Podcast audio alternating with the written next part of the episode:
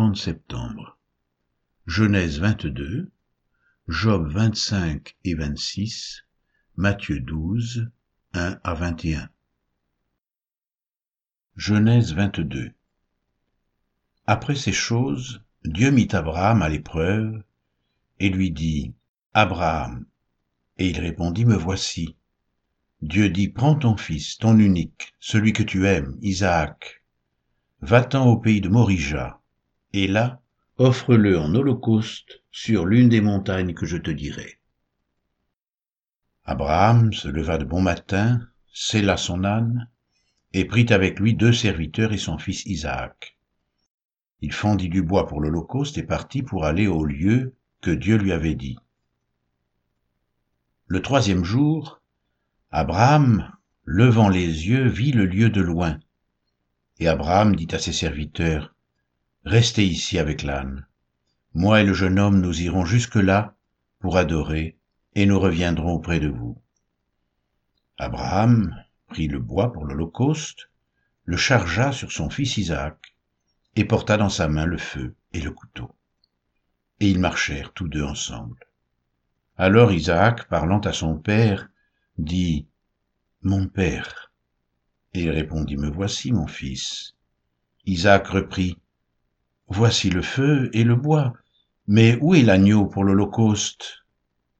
Abraham répondit, Mon fils, Dieu se pourvoira lui-même de l'agneau pour l'Holocauste. Et ils marchèrent tous deux ensemble.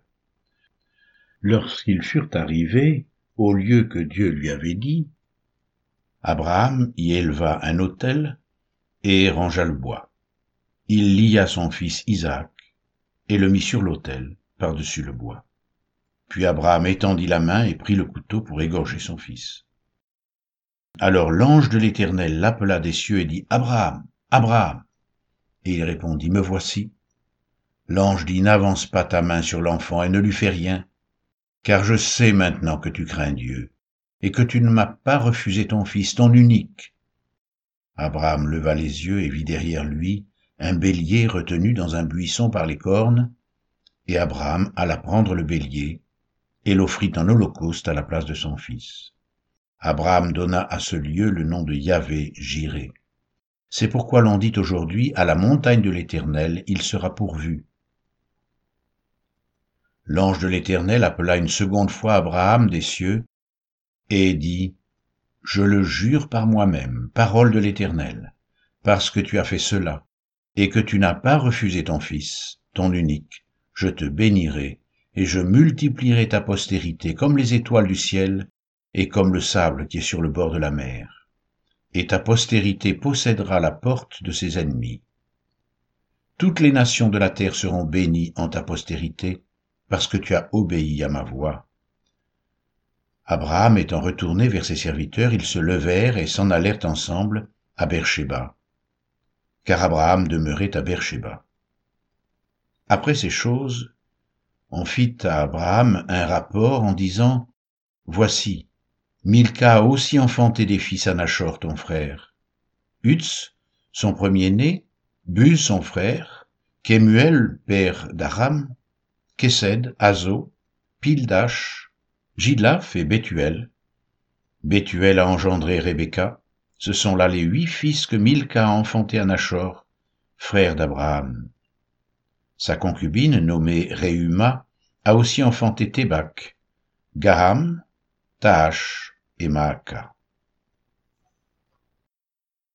Job 25 Bildad de Chouach prit la parole et dit La puissance et la terreur appartiennent à Dieu. Il fait régner la paix dans ces hautes régions. Ses armées ne sont-elles pas innombrables? Sur qui sa lumière ne se lève-t-elle pas? Comment l'homme serait-il juste devant Dieu?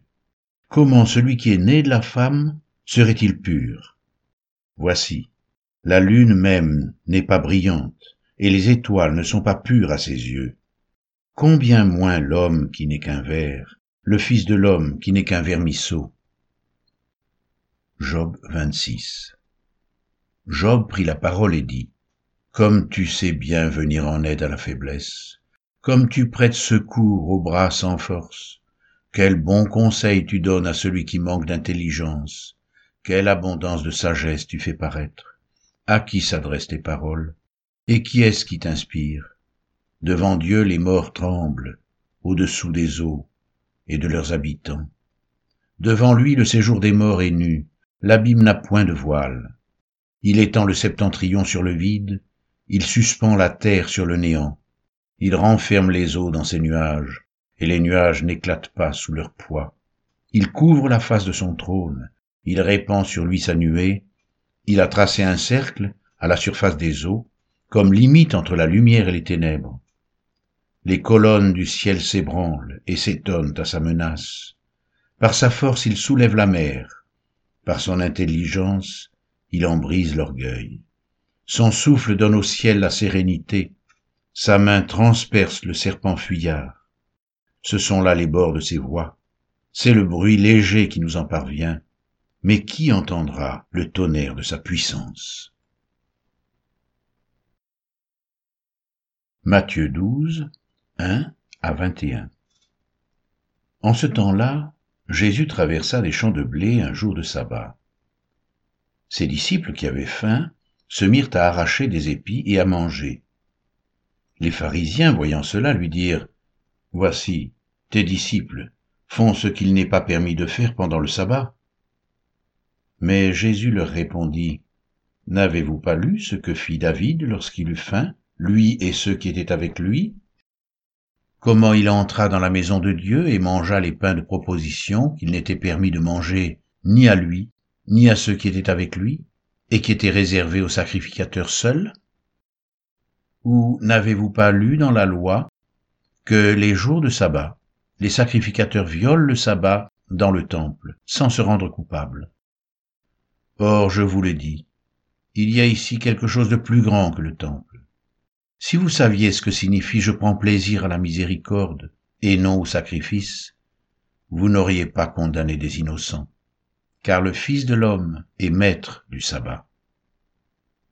Étant parti de là, Jésus entra dans la synagogue, et voici, il s'y trouvait un homme qui avait la main sèche. Ils demandèrent à Jésus, Est-il permis de faire une guérison les jours de sabbat?